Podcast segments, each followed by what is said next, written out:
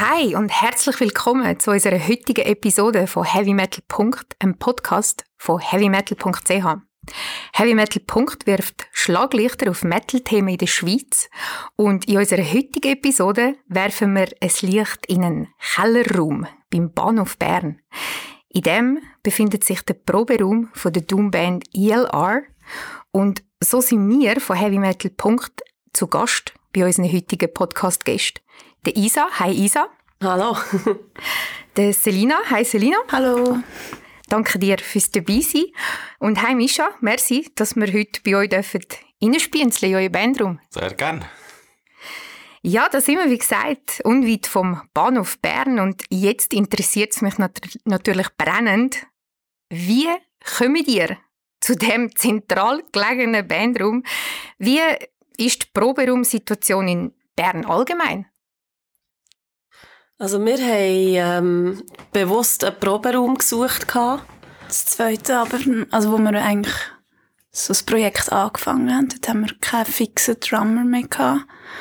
Und ja, ich habe dann mal das ganze Internet durchstöbert nach Bandräumen und dann sind wir so durch ein dubioses Inseraten auf der gestoßen. Ja. Wie dubios? Also einfach so mega knapp und so ein bisschen, man hat nicht genau gewusst, was es ist. Ja. Genau. Und haben ihn dann bekommen. Ja. Und eigentlich ist eine Miete für die Lage sehr, sehr, sehr günstig. Also mhm. wir haben ziemlich Schwein gehabt. Ja. Da gehen wir so schnell, glaube ich, nicht raus. da sind ja. wir, da bleiben wir. Ja, genau. ja, ich meine, wie gesagt, so eine Band rumzufinden, die so zu Weg ist wie der. Wir haben vorhin davon gehabt, äh, entweder hast du Bruchbuden, wo es kalt ist, und, oder im Sommer heiß oder so, oder, ja. Oder du ist irgendwo neben aussen. Ja, genau. Ja.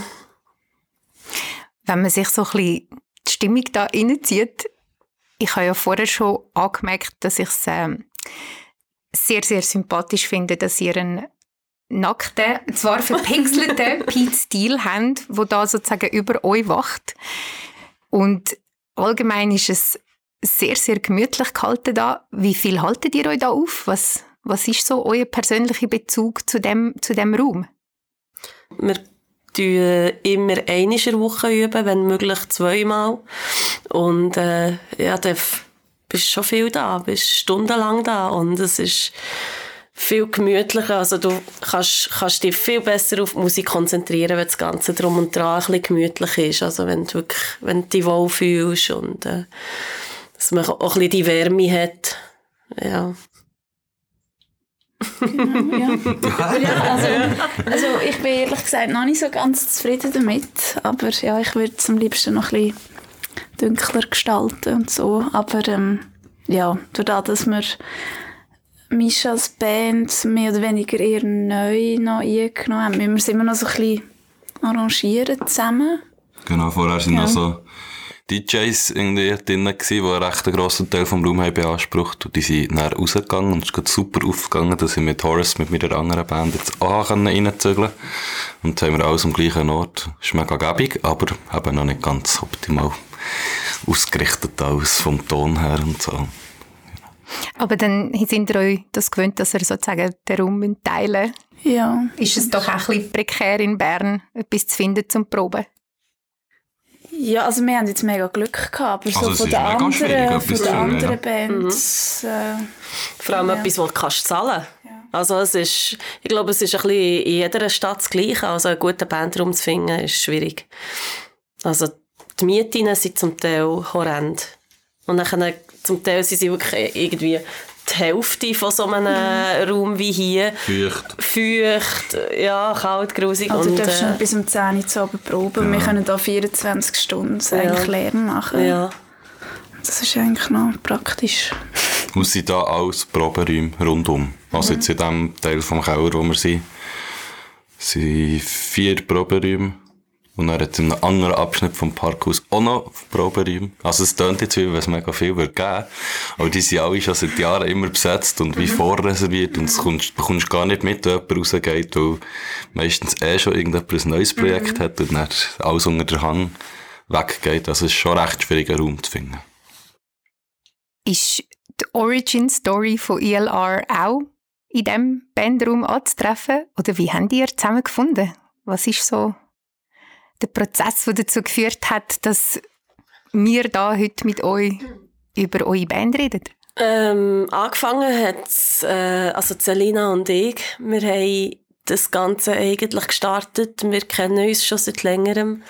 Und irgendwann haben wir das Gefühl gehabt, hey, komm, wir machen zusammen Musik. Komm, wir schicken mal ein paar äh, Riffs und ein paar Ideen hin und her. Und dann haben wir einfach mal so ein bisschen gestartet und äh, es hat irgendwie so ein bisschen, es hat gefällt und es hat, es hat Sinn gemacht und äh, dann sind wir ähm, eine Zeit lang äh, in äh, Wetzig äh, noch üben mhm. und äh, ja, dann hat es auch eine Form angenommen. Es ist äh, wirklich so ein bisschen äh, ernster, also ernster, einfach wirklich, mhm. es ist vorwärts gegangen und haben dann sogar auch, auch gleich darauf mal das erste, das erste Konzert gespielt gehabt. Dann sind wir aber eben nach Bern gezügelt weil Wetzikon ist ab vom Schuss. ja. Nicht gegen Wetzikon an dieser Stelle, aber äh, falls wir jemanden haben, der Wetzikon zulässt. Wir waren viel zusammen im Auto. Gewesen. Ja, viel, Stunden. Also Stunden, ja. Mhm. ja. Was eigentlich auch geholfen hat auf eine Art, das Projekt und die Idee irgendwie weiter zu spinnen. Ja. Also, ja. Und Woran merkt man das, dass es sozusagen Du hast vorhin gesagt, ernster wird. Wie, wie hat sich das so bemerkbar gemacht? Ich glaube, es ist so ein bisschen, wenn, wenn du merkst, dass es funktioniert. Weißt du, dass, dass, wenn, wenn, wenn beide so ein bisschen die gleiche Vision haben und, und beide so ein bisschen, ja, wenn's, wenn du merkst, okay, es funktioniert, das ist...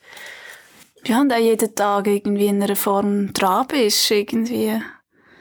Wenn es nicht einfach nur so einmal in der ja. Woche irgendwie mal. Aber es ist wirklich so, wie zum Alltag ist es dann plötzlich ja. geworden.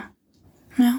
So sind wir auch recht schnell vorwärts gekommen. Ja, und dann sind wir eben nach Bern gezügelt, hier im Bandraum, und haben äh, nachher der Mischa aus äh, Schlagzeuger aufgabelt. Also der hat eigentlich mich gefragt, ob ich drei Songs einspielen für euer Demo. Und ich habe dann noch in anderen Bands gespielt, also ich spiele immer noch in einer anderen Band. Und nachher habe ich gedacht, ja, eh, mal wieder etwas Neues und habe den Sound gelassen und habe vorher gar nicht Sound in die Richtung gelost, viel mehr klassischer Hardcore und einfach so ein bisschen diese Sachen. Und das von Anfang an wirklich richtig geil gefunden und dachte, ja, eh, machen wir. Und gleich darauf ab habe ich dann auch gehofft, dass sie mich vielleicht fragen, ob ich dann nicht so ein bisschen richtig Wetterschlagzeuger bin. Weil sie haben, glaube ich, die gleiche Hoffnung gehabt, dass ich mir das ein bisschen vorstellen kann. Ja, mega cool, hat es geklappt. Und es ist echt perfekt, zusammen Konstellation. Also, Isa und ich haben schon zusammen in Bands gespielt, früher mal. Und haben wie gewusst, dass wir gut zusammen Musik machen, so die gleiche Vorstellung haben, wie das etwas muss tönen, für dass es funktioniert und groovet und einfach sehr schnell einander versteht zum Spielen. Und ähm, mit der Selina sowieso auch, ja. Also das haben wir, wir, haben, wir haben es nicht mhm. gewusst zum Voraus, aber es hat recht mhm. schnell haben wir gemerkt, ja, das ist perfekt. Mhm. Das macht sehr Spass, ja. Und für mich ist es irgendwie auch ein bisschen einfach, weil sie zusammen mega funktionieren und ich komme dann einfach noch so dazu irgendwie und ich habe irgendwie eine See so in meinem Rücken und weiß, dass es funktioniert und verhebt. Also es gibt mir irgendwie auch Sicherheit als so einziger Gitarrist, weil das ja manchmal ein bisschen, ja, wünschte ich mir, mehr hätte irgendwie vielleicht einen zweiten Gitarrist oder so, zum ein bisschen, ja, so die Variation reinzubringen, genau. Aber ja, ja, wir haben, äh, wir haben äh, wo wir Bölzer als äh, Gäste hatten beim Podcast, haben wir es davon gehabt, wie es für sie ist als Duo. Ein Duo ist ja doch auch eine spezielle Konstellation für eine Metalband. Und Trios gibt es auch nicht so viel. Also die klassische, der klassische Metalband-Aufbau ist ja wirklich so vier Leute. Genau. Und ihr habt das jetzt so ein bisschen beschrieben, so als, als Trio, wie da Dynamik ist.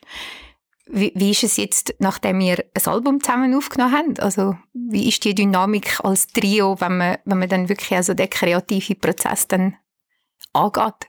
Wie habt ihr das erlebt? Ja, wir haben in erster Linie vor allem gemerkt, dass es so super funktioniert, eben nur, nur zu dritt. Also, es ist, es ist, äh, es ist ja gerne so ein bisschen, äh, eine Frage, ja, braucht es etwas mehr oder, oder wie, wie macht man es? Also, aber im Studio haben wir dann wirklich irgendwie gemerkt, es fehlt eigentlich nichts. Wir können, wir können alles selber machen, wir können, wir funktionieren so, es passt. Ja. Und ähm, es ist vielmals organisatorisch natürlich viel gäbiger. Also umso weniger Leute involviert sind, umso einfacher ist es, irgendetwas auf die Beine zu stellen, zu arbeiten. Und äh, ich bin extrem froh, sind wir ein Trio. Also. Das macht vieles einfacher. Und ich habe das Gefühl, es hat auch mehr Platz für Kreativität von jedem Einzelnen irgendwie, ja. um es einflechten ins Projekt.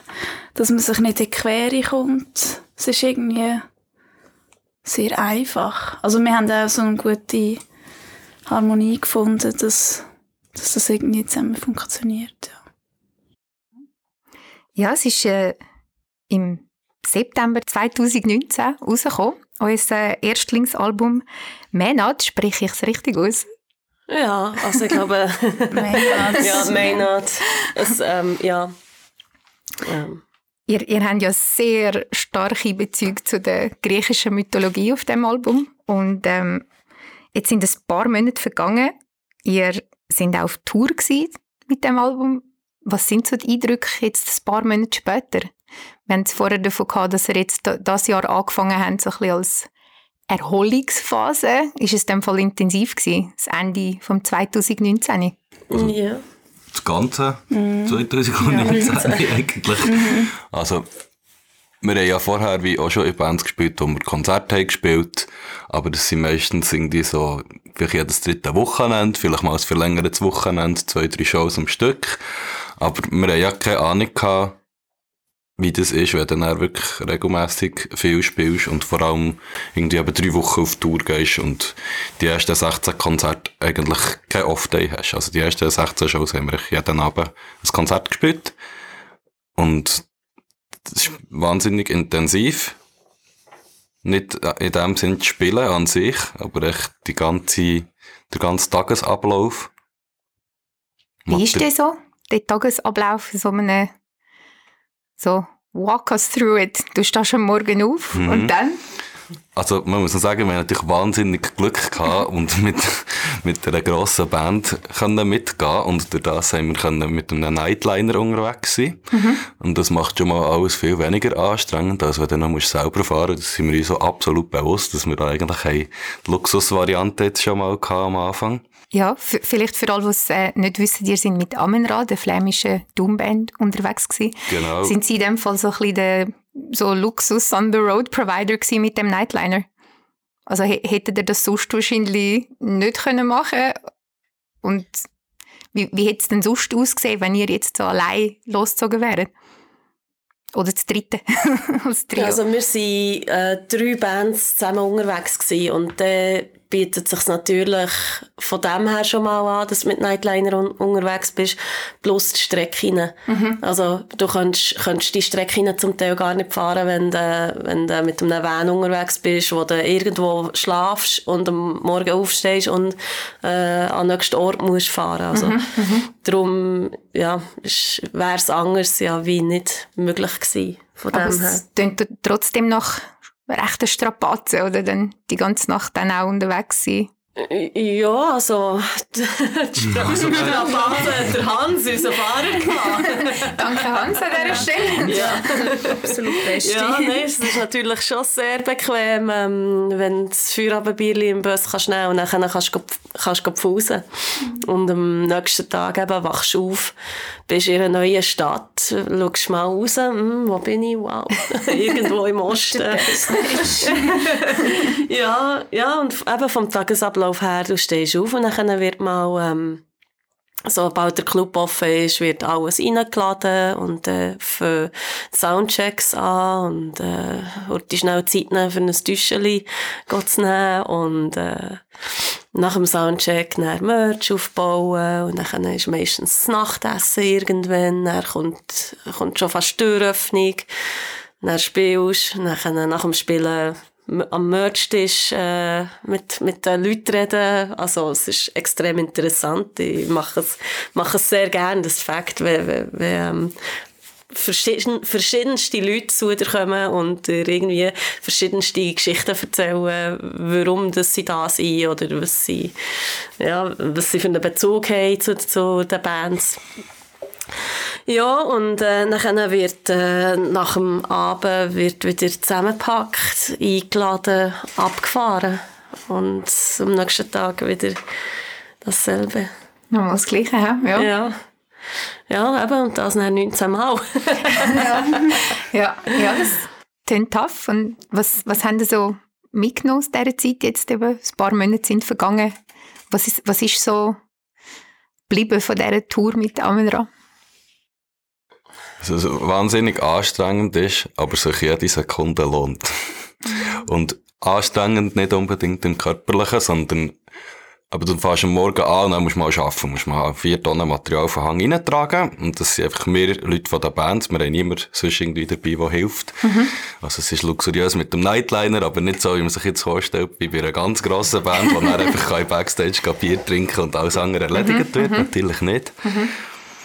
Und Nachher kommt zuerst mal der Moment, wo du eigentlich wie nichts zu tun hast, weil Amenra ihre Sachen aufbaut. Kannst vielleicht noch ein bisschen helfen, aber so, ja, die Details machen sie selber.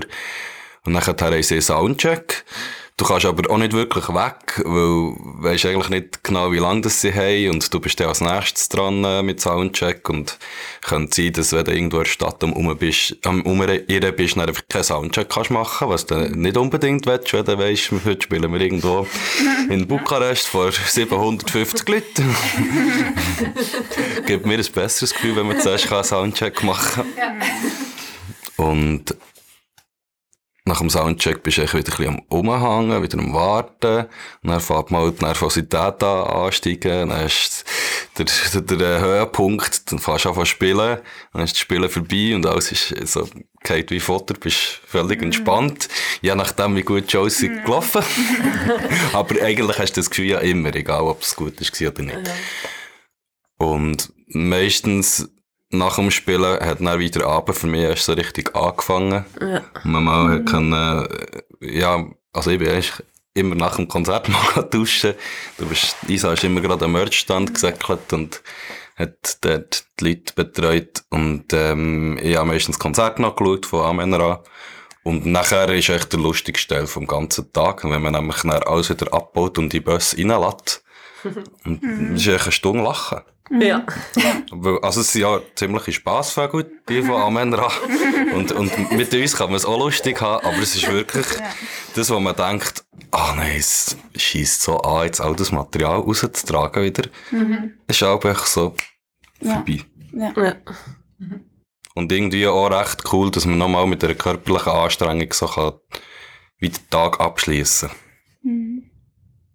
Ja, sonst haben wir auch, ähm, was, also wir haben extrem viel gelernt, sei es technisch oder, also ja, wirklich in technischen Bereichen. Ja, Routine einfach. Also genau. wenn man spontan Sachen flickt oder irgendwie aus, ausbalanciert, ja, mhm. also irgendwie mein Pedalboard, wo am Anfang irgendwie ein bisschen Problem bereitet hat und ja, einfach so Sachen, die du irgendwie im Voraus wenig kannst wissen und du musst spontan reagieren auf der Bühne und ja, dort sind wir ein paar Mal froh gewesen, am Telefon vom Stefan, Backliner von Amenra, der uns geholfen hat und ja, mhm. genau.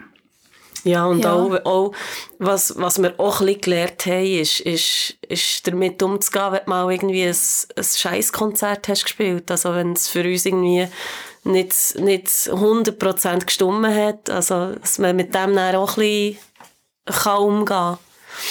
Weil es, äh, ja, es tut einem schon so ein bisschen, ähm, ein bisschen, ein bisschen niederschlagen, mhm. wenn man nicht ganz Sehr. zufrieden ist. Also, es, du hast nach jedem Konzert hast ja irgendwie etwas, wo, wo du denkst, okay, das könnte jetzt, möchte ich gerne, hätte ich gerne wollen, besser machen.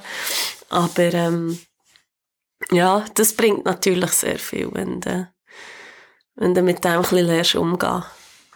Und es ist ja wie auch mega gemein, wenn du ein technisches Problem hast, wo du in dem Sinne eigentlich nichts, du hast ja nicht auf Fehler gespielt oder etwas, dass ich jetzt irgendein, am, am falschen Ort hat etwas völlig verhackt, was mega auffällig ist, sondern du kannst eigentlich nichts dafür und musst aber dann gleich damit umgehen und für das Publikum das bekommt einfach mit, dass es nicht funktioniert. Aber die können ja auch nicht wie einschätzen, was jetzt genau das Problem ist. Und das hat, also das ist, für mich ist das echt wie das Schlimmste, weil technische Probleme sind, wo, du, wo ich nicht kannst vermeiden. Also Amenra hat echt auch zwei, drei Mal Probleme gehabt, dass Sachen plötzlich nicht mehr funktioniert. Und das war auch für uns mega gut gewesen. Also gut, das ist ein bisschen gemein, nein, aber mega, mega wichtig gewesen, dass wir sehen, auch innen passieren zum Teil einfach Sachen, die, du nicht kannst beeinflussen kannst. Und auch innen passieren manchmal echt mal Fehler beim Spielen. Flüchtigkeitsfehler. Also das ist einfach, ja. wenn du, wenn du so von viel Konzerte auf einem, auf so einer kurzen Zeit spielst, du gibst jeden Abend 150 Prozent, aber es ist halt einfach, manchmal klingt es dir besser und manchmal weniger gut. Und das ist auch mega wichtig, dass man ja, wie lernt, das nicht jedes einzelne Konzert mega auf Goldwaage zu, legen. Mhm, mhm. Ja, also wenn wir an dieser Stelle vielleicht einen Zeitsprung machen zum 1. Nein, 11. Mai. 11. Mai 2019, noch bevor euer Album rausgekommen ist, sind ihr ja der Opening Act gewesen, am äh, 11-jährigen Jubiläum von Bölzer im äh, Dynamo Zürich. Und äh, Isa, wir haben uns im Anschluss an den Gig äh, getroffen und du hast gerade frisch von der Leber dort gesagt, wir hätten gerne mehr Druck aufgebaut. Und ich bin noch so völlig geflasht von eurem Konzert und gefunden so, hä? Das ist doch super gewesen, oder? Und, ähm, habe dann, habe dann darüber nachgedacht, dann ist mir in den Sinn gekommen, ich habe euch gesehen im März 2019 im äh, Gogdach, in einem kleinen Keller. Und ich, ich habe jetzt einfach gedacht, ja, dort hat's, also es hat mich gedacht, dass es dort eben mehr Druck gegeben hat, aber ich, ich, hätte, es- ich hätte es jetzt einfach auf den kleinen Keller so wie abgeschoben und habe gesagt, ja, das ist halt einfach eine kleine Halle, ein kleiner Keller, gemütlich, schummrig oder ist sowieso ganz eine andere Stimmung als jetzt im äh, renovierten Ja. Dynamo. Und ähm, Druck und, und Doom Metal, das gehört ja schon auch zusammen. Wie, wie ist jetzt eure Erfahrung, nachdem wir doch auch ein paar Venues gespielt haben, die eben mal grösser, mal kleiner sind? Ist das halt einfach so, dass, dass ein kleinerer Raum einfach besser ist für diese Art von Sound? Oder was muss man machen, um, um halt eben so das, das Gefühl, das du eigentlich gehabt hast, dort, also wir wollen mehr Druck aufbauen. Wie kommt man dort hin? Es variiert von, von, von Venue zu Venue. Also du weißt eigentlich wirklich nicht so recht, was dir erwartet. Ich weiss nicht, ob man es kann, kann soundmässig beschränken ob jetzt in kleinen Keller, ähm, eben, ob es einfacher ist, dort mehr Druck zu er erzeugen. Es, es, ist, es ist wirklich extrem, extrem verschieden. Also, ich, ich habe das Gefühl, dass, ähm, dass wir sehr gut in kleinen Keller funktionieren. Wir haben ja auch in, äh, in, in Zürich im wir gespielt und äh, viele Leute ähm, sagen dort auch so ein bisschen, ja, soundmässig schwierig und so. Aber wir haben dort eigentlich ähm, ein gutes Erlebnis gehabt vom Sound her. Also es funktioniert gut in einem Keller. Innen. Was wir auch ein bisschen lernen und immer noch ein bisschen lernen, wenn es auf der Bühne nicht gut tönt, hat das absolut nichts damit zu tun, wie es voraus tönt. Weil häufig haben wir dort, wo wir wirklich das schlechteste Gefühl auf der Bühne hatten, wir haben ja wie einander immer Feedback gegeben nach dem Konzert und auch recht ehrlich, also ich meine jetzt die Leute von Amenra, ähm, uns gegenüber, meistens haben sie dann die Shows am besten gefunden, weil wir haben das Gefühl gehabt, es hat überhaupt, also es nicht, nicht schlecht gespielt, aber irgendwie einfach so nichts, nichts passiert. Und, sie, und, und, und da kommt, da kommt dann einfach irgendwie der, der Lichttechniker von Amenra und findet, oh, heute ist äh, pff, ein Trauer abgedrückt. und dann, was? Nein, gar nicht. Ja, dann kommt es immer darauf an, wie es eingerichtet ist. Aber ein kleiner Keller kann eine gute, ein gutes PA haben oder ein schlechtes PA. Er kann akustisch geeignet gebaut, gebaut sind oder absolut ungeeignet, dass es mega scherbelt. Ja. Aber das fängt auch, wenn du auf einer grossen Bühne bist und, und der Sound so den ganzen Raum einnimmt. Also Mhm. wirklich durch den ganzen Raum durch. Es tönt dann wirklich wie, wie offener. Mhm. Also das, das fängt auch, das zu hören. Das fängt sehr. Ja, und dort am äh, Jubiläumsfest haben wir ähm, nicht den Kevin, unseren Soundmann, dabei gehabt. Vielleicht hat uns das ein bisschen gefehlt gehabt. Ja. Weil er ist schon ein wichtiger Bestandteil von unserer Band inzwischen. Ja. Also, Also das wollte ich wollen sagen, wo wir Ja. haben gesagt es sei mega gäbig, dass wir zu dritt Ja. sind. Sobald es um Live-Sachen geht, sind wir zu viert. Ja. Der Kevin ist der, der weiss, wie das es muss tönen, für dass es nach uns tönt und gut tönt. Wir uns wohlfühlen. Genau, so. macht also, dass wir uns auf der Bühne wohlfühlen. Ja, ohne Kevin wollen wir nicht mehr. ja, genau.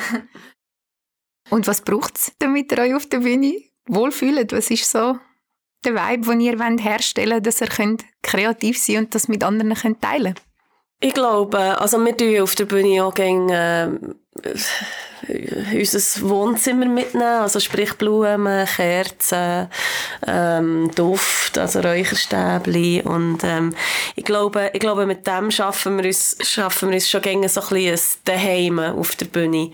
Und wenn nachher der Sound stimmt und wenn du zusammen bist, dann, ja, wir probieren es wirklich so ein bisschen, ähm, so wie hier, wirklich ein bisschen äh, Atmosphäre, die uns heimelig ist, probieren wir aufzubauen. Und dann gibt es einfach auch noch einen kleinen Anteil, den du nicht rational kannst erklären kannst. Also Ja. es ist ja eigentlich, manchmal ist es einfach wahnsinnig gut und manchmal ist es einfach nur gut. Ja. Wie wir uns zusammen auf der Bühne fühlen. ja. Ja, beim Atmosphärischen, wenn man da mal verweilt, etwas, wo Musikfans und vor allem Metal-Fans ja sehr, sehr gerne machen, ist äh, so das ganze Subgenres debattieren. Was ist es? Ist es äh, Post irgendwas? Ist es ähm, Atmospheric irgendwas? Und wenn man so ein bisschen schaut, was, ähm, was über euch geschrieben worden ist, dann gibt es eben so die Begriff Post-Doom oder ähm, Atmospheric Doom. Und das Atmosphärische ist ja allgemein seit ein paar Jahren ja, sehr beliebt, was, äh, was mich so ein bisschen als alte Wolves in the Throne Room Fan freut, weil ich, ich mag mich daran erinnern, dass wirklich, äh, es hat also eine Zeit gegeben, oder eigentlich ein ganzes Jahrzehnt, wo die Leute einfach immer schneller und immer fester und, und immer mehr und irgendwie 20 Leute auf der Bühne. Und, und bei euch ist es ja wirklich sehr, sehr, sehr minimalistisch, es ist sehr reduziert, aber trotzdem intensiv. Wie, wie geht man da vor, zum, zum eigentlich schon fast so ein bisschen etwas Meditatives herstellen? Also mü- müsst ihr euch überwinden, müsst ihr Mut haben, um Sachen wegzulassen? Oder müsst ihr euch eher dazu zwingen, Sachen reinzutun? ja, du am Also Schlagzeug. ich weglassen. ja, genau. Definitiv. Ich war nie ein Schlagzeuger, gewesen, der immer hat müssen zeigen was er alles für krasse Sachen kann spielen Aber so zurückhaltend, wie ich jetzt spiele, das habe ich schon wie nochmal müssen neu lernen. Und, und finde jetzt aber auch echt das Interessanteste für mich, mit möglichst wenig genau das zu machen, was es braucht. Wo du eben das Gefühl hast, das kann man manchmal schon nicht klar erklären, du das Gefühl hast, das ist echt, ist echt, das ist echt geil, das ist echt genau das, was es braucht. Und meistens, wenn wir neue Sachen machen, jedes Mal, wenn ich spiele, spiele ich irgendwo noch etwas weniger, wo ich merke, hm, das braucht sich gar nicht so, bis es nicht perfekt ist. Ja. Also ich spiele auch lieber einfache Sachen, liegende Töne, schwere Sachen. Also ich halte so am Bass sehr einfach. Und äh, es funktioniert dann mit dem Mischa natürlich super zusammen. Also es ist, mir ist die Spielweise einfach viel lieber. Und ich bin jetzt auch nicht eine Überbassistin, also schon, schon nur von dem her. Aber mir, ich weiß auch nicht, ich, mir passt das, ich, ich, es, ja, es ist, ist meine Spielweise. Ja, wir versuchen uns nicht irgendwie zu beweisen oder irgendwie technische Sachen da abzuliefern, aber es ist eher meistens so intuitiv, wie die Sachen entstehen. Und ja, ich bin auch nicht ein Fan von Gitarren-Solos. Also das interessiert mich einfach nicht und einfach, ja, genau. Wir machen das, was uns Spass macht. Ja. Genau. Und es, ist, es, ist, es entsteht schon so ein bisschen automatisch, dass es alles so ein bisschen eben, also das Atmosphärische, es, ähm, entsteht recht automatisch und von allein. Es ist, glaube ich, einfach wirklich so, ja, als würdest wirklich so, als hätten wir den Stil, ja, ich glaube, das ist halt einfach ein bisschen unser Stil, dass es so simpel ist, aber gleich mass massiv. Also, Und simpel heisst ja in keinem Moment einfach. Es ist ja gar nicht unbedingt einfach, mit wenig etwas zu machen, wenn er funktioniert. Und vor allem äh, eine Wucht hat und wenn du das Konzert schaust und drei Leute auf der Bühne stehen und das Gefühl hast, es ist eine, Wand, die wo, wo mich überrollt, ist nicht, das kannst du nicht einfach nur in dem, dass du einfache Sachen machst, ist das nicht gemacht. Also ich denke, das, was wir technisch weniger ähm, intensiv uns damit auseinandersetzen, müssen wir schlussendlich wettmachen mit, der, mit dem Sound an sich und, und Dynamik. Dynamik, Dynamik. genau. Dynamit. ja. Ja, für alle, die sich dafür interessieren, wie ihr tönet und euch noch nicht kennt, im Anschluss an unsere Podcast-Episode von heute hören wir einen Song, wo ihr ausgesucht habt, Glancing Limbs. Warum habt ihr genau diesen Song ausgesucht als sozusagen Probeportion von ELR? Ähm, uns gefällt er, glaube ich, äh, generell sehr gut. Und äh, wir haben ja auch ein bisschen das Gefühl, dass es wirklich eben das ganze Spektrum ein bisschen aufzeigt, was wir machen. Also es ist, ist äh, glaube ich, ein bisschen äh, alles zusammengefasst. Ein guter Einsteigersong. Ja. Und ich spiele ihn extrem gern. ist ja der Song, den wir immer als erstes spielen bei den Konzerten. Sicher wahnsinnig gut funktioniert, weil es fein anfängt, immer mehr dazukommt. Und man, in dem Moment, wo man denkt, ja, das habe ich schon irgendwie schon gehört, so, ich mega lange aufgebaut, ist wie ein, ein Schnitt und dann kommt so eine richtige Wang auf einmal und dann zuerst mal mit Gesang, der sehr harmonisch eingebettet ist, dort zweistimmig. Es, ist einfach, es funktioniert echt wahnsinnig gut Konzert anfangen. Auch zum Wohlfühlen. Für mich ist irgendwie, Ja. ich starte das Sample und dann mache ich eigentlich mal irgendwie eine Minute lang eigentlich gar nichts. Ich in mir drin, so mit, mit dem Basston mit und du bist mit dem Einbau am, am Ton irgendwie auf, auf beschwören. Was beschwörst du da auf, Selina? Also, ja, das sind dann so ähm, Soundteppich.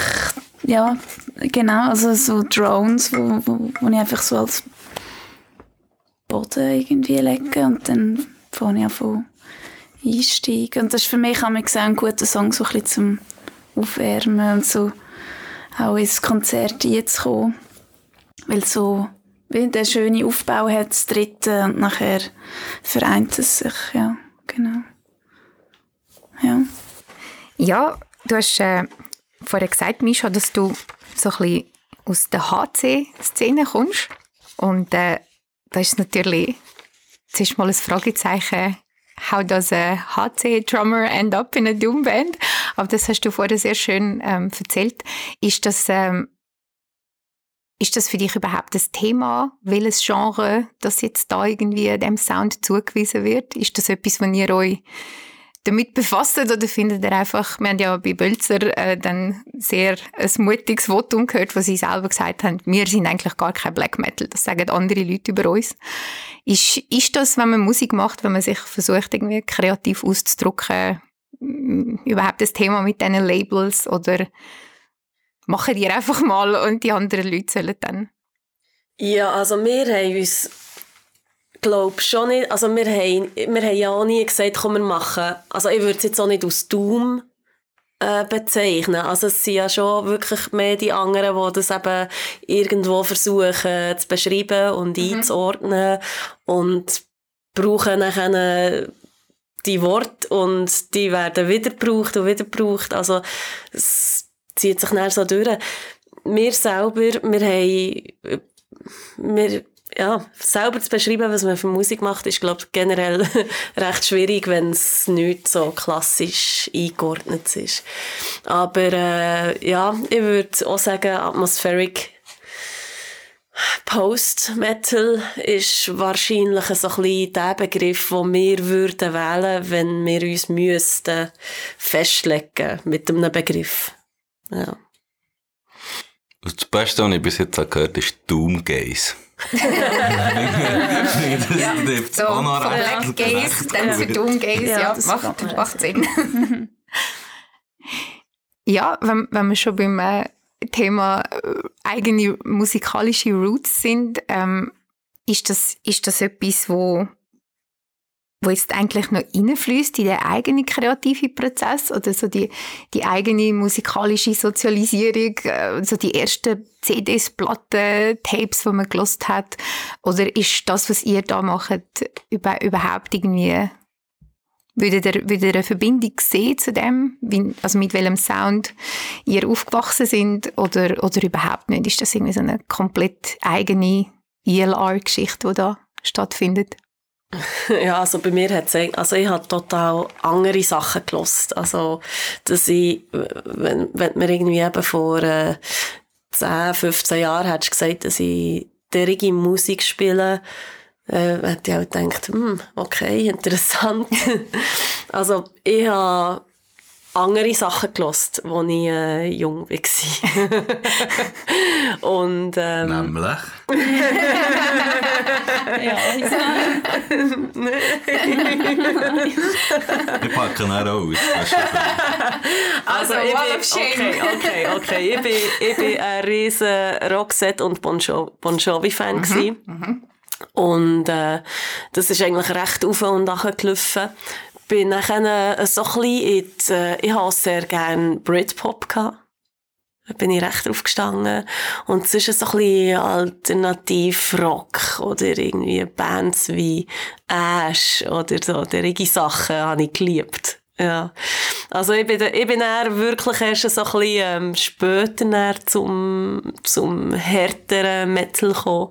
Ich bin zuerst ein bisschen, äh, ja, wirklich so ein bisschen über, äh, Alternative Rock kehren.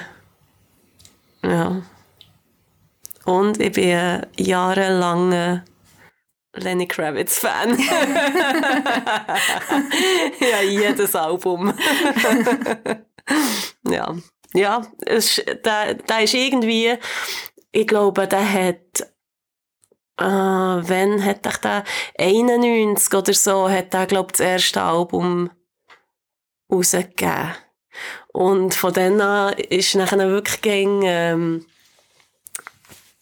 ja, es, es, er ist irgendwie gegen so ein bisschen da gewesen. Also, der hat mich so ein bisschen durch die ganze Schulzeit begleitet und, äh, ja, ich weiß auch nicht, das ist, ja, meine, meine, äh, geheime, äh, Liebe. Also wir halten Ausschau von jetzt an, wenn wir dich auf der Bühne sehen, so ob wir irgendwelche Reste von Lenny Kravitz in einer Performance bei dir sehen. Ja gut, das glaube ich nicht. Mischa, wie war es bei dir? Gewesen? Welche, welches, welches Soundteppich hast du gehabt zum Aufwachsen und, und spielt, das, spielt das da in diesem Bandraum, wenn du da Musik machst, eine Rolle? Ja, also ich denke, für mich spielt alles, was ich höre, fließt bei mir ein auf, auf irgendeine Art. Also ich höre zum Beispiel sehr viel elektronische Musik und kann von dem her sicher gut umgehen mit langen Aufbausequenzen, ähm, wo ja bei uns jetzt auch wie Parallelen bestehen, obwohl es mhm. absolut nichts mit die Techno oder Minimal zu tun hat in dem Sinn jetzt direkt vergleichbar. Und meine erste selber gekaufte CD war 50 Cent. Ja. die zweite selber gekaufte CD weiss ich nicht mehr, aber die dritte war Terror One with the Underdogs. Gewesen. Und da habe ich wie so zuerst mal gedacht, hey, okay, das ist es. aber ich habe immer schon mega viele verschiedene Sachen gelassen. Meine aktuelle Lieblingsband ist zum Beispiel Jeans for Jesus. Ich nur so, dass, dass du einschätzen was ich so mache und was ich so höre. So, Selina, und du so? ähm, also ja, ich bin in einem Haushalt aufgewachsen, wo eigentlich nie Musik gelaufen ist. Und ja, ich hatte normal so drei CDs gefunden und das ist dann zum Glück Queen gewesen und ähm, genau, Status Quo und Genesis und die haben dann einfach Tod gelassen. genau und ähm, ja, wegen Hendrix wollte ich dann äh, elektrische Gitarre spielen. Wegen Status Quo wollte ich einen Telecaster. Wollen. Von dem bin ich zum Glück weggekommen, von dieser Idee. Aber ähm, ja, und dann ist es immer so ein bisschen härter geworden. Also, ja, ich war jahrelang Judas Priest Fan und irgendwie eher so in dem Oldschool und ja, äh, Metal eher. Ja, und ich glaube, jetzt musikalisch haben mich eher so die letzten Jahre geprägt. Also, eine von meinen absoluten Lieblingsbands ist The Devil's Blood zum Beispiel, wo, wo für mich einfach auch die Stimmung und einfach die Musik an sich sehr inspiriert hat immer. Genau. Ja. Und sonst, ja, lasse ich ja sehr gerne klassische Musik. Oder Elektro. Genau. Also als Querbeet. Genau. Jetzt muss Und ich auch aber... Bon Jovi. Ja, Bon Jovi ist äh, Ich nicht, ich hasse Bon Jovi. Also zwei Drittel von ELR sind pro Bon Jovi. Aber jetzt muss ich doch fragen, wer, wer auf wem sein Mist ist das gewachsen, dass dort der wunderschöne, gottgleiche Pete Steele dort hängt? Wer ist da für Typo Negative? Also schon auch Isa und ich. Also, also ja, ja, wir haben immer sehr viel Zeit in Autos verbracht und ähm, haben auch immer sehr viel Typo Negative gelassen. Ja, ich meine, was für eine Band. Ja, und vor allem so nach langen Nächten, wo wir dann wieder haben müssen heimfahren, gebrochen, haben wir uns das meistens, haben wir uns meistens von ihm beschallen lassen. Und dann ja, ist das irgendwie so ein Hommage an ihn, genau, dass Ja. wir da aufgehängt haben. Ja, und da wacht er also über euch. Rest in Peace, Pete Steele. Ich äh, habe es auch sehr spannend gefunden, da so ein bisschen einen Einblick zu haben in euren Bandraum. Und jetzt, wo wir so ein bisschen auf den Schluss zugehen, möchte ich doch wissen, wie ist die Metal-Szene in Bern allgemein? Oder was kann man so als Metalhead, wenn man auf Bern kommt, sicher mal aufsuchen und ist gut aufgehoben? Was, was erlebt ihr da für, äh, sagen wir mal, für einen Metalhead-Freundlichkeitsfaktor von der Stadt Bern? Recht überschaubar. also man muss echt ein bisschen wissen, wo das man muss schauen, für dass etwas läuft und es läuft wenig. Aber meistens, wenn etwas läuft, laufen dafür sehr gute Sachen. Also in Ritthauen gibt es unter ihnen das Rössli und dort gibt es normalerweise zwei bis drei Konzerte unter der Woche. Und wenn du nicht weisst, was machen, gehst du echt dorthin, zahlst 10 Stutz Eintritt und siehst eine grossartige Band. Es ist echt ein Händchen dafür, dass ich, ich glaube noch nie ein schlechtes Konzert gesehen dort drin. Nicht jetzt unbedingt mega auf Metal bezogen, aber auch viel einfach so härtere Rock, Hardcore, Punk Sachen. Also die alternative Szene lebt in, in Bern. Kann man Live- Live-Konzerte auch gut, gut Ja, ich anschauen. denke, das, was, wir, was bei uns cool ist, dass ähm, wir vielleicht nicht so eine mega Dichte haben an Konzert, aber ähm, qualitativ sehr gute Clubs. Also vom, vom, von der Soundanlage her. Zum Beispiel Dachstock ist, also unser absoluter Traum ist, dass wir mal mit Amenrach und dem Dachstock spielen. weil es einfach der Abrissort für sie wäre. Das tönt dort innen, tönt alles mächtig. Du kannst an eine, Minimal-Techno-Fuhr gehen und das blase ich einfach fort. und, und Live-Bands sind, sind echt noch cooler. Oder auch im ISC zum Beispiel kommt ein bisschen darauf an, wo du stehst, aber hey, Ja. es klingt auch, auch gut und ist cool zum Spielen und haben immer mehr auch coole Bands, Ja. die allein wie in Off-Days häufig im, im Sommer, wenn sie Festivals spielen, dann irgendwie am Sonntag noch einmal in die kann spielen und, und, und es wahnsinnig feiern. Ja, es gibt eine Short-Metal-Szene in Bern. Ja, und sie nehmen uns sehr, ja, also, ja, sie nehmen uns sehr warm auf und wollen mit uns Sachen machen und fragen uns an zum Konzert spielen. Also, ja, Ja, werden auch, sehr ähm, unterstützt irgendwie. Also der Zusammenhalt unter den Bands, unter Berner Bands, ist eigentlich sehr gross, sehr herzlich und äh, ja, sehr, sehr gut eigentlich. Man hat, man hat viel Kontakt zu anderen Bands, weil es eben halt klein und überschaubar ist. Und äh, das schätze ich eigentlich sehr an Bern, dass du wirklich mit anderen Bands so, so eine, so eine, ja, so eine freundschaftliche Mit anderen Berner Bands in Zürich spielen. Kommt nur. ja. Ja, wir sind, äh, wie gesagt, bald am Ende unserer heutigen Episode und äh, diejenigen, die Heavy Metal Punkt hören, wissen, es gibt bei uns meistens etwas zum Gewinnen. Und ähm, heute haben wir am Start von ELR ihre Debüt-CD «Menad», ein mega nice Pin und ein Patch. Und äh, danke vielmals, dass wir das dürfen verlosen dass äh, ihr uns das äh, Päckchen zur Verfügung stellt. Und ähm, wo kommt man das über, wenn man euch supporten will? Wo, wo kann man Merch kaufen, eure CD, Posten. LP? Ja, also ähm, kann man alles äh, online auf Bandcamp finden das oder ähm, man kann uns auch gerne via Facebook oder so einfach mal kontaktieren. Ja. Oder via Prophecy Shop natürlich. Für Also, die. Wichtigste wäre, kommt doch echt an ein Konzert Ja, und kauft dann etwas. Direkt beim Merchstand oder so. Genau. So hat man es Genau. doch am liebsten. genau. Ja, ihr habt es gehört, es gibt etwas zum Gewinnen. Wenn ihr, äh, wenn ihr das wollt, dann schreibt uns. Und zwar an podcast.heavymetal.ch und beantwortet bitte folgende Frage. Die Musik von welcher Band haben Isa und Selina gelost beim Autofahren? Zwischen Wetzikon und Zürich, oder was ist es? Wetzikon und Bern. Bern, Wetzikon. Bern Wetzikon. Also welche Band, wenn ihr aufmerksam zugelassen habt, dann wisst ihr, welche Band sie gelost haben. Und schreibt uns die Antwort an podcast.heavymetal.ch. Viel Glück. Ja, und jetzt sind wir bei unserer letzten Fragerunde und mich interessiert, gibt es etwas, wo wir noch nicht besprochen haben? Gibt es etwas, wo ihr, Misha, Isa und Selina, unseren Zuhörerinnen und Zuhörern am Schluss noch mit auf den Weg geben?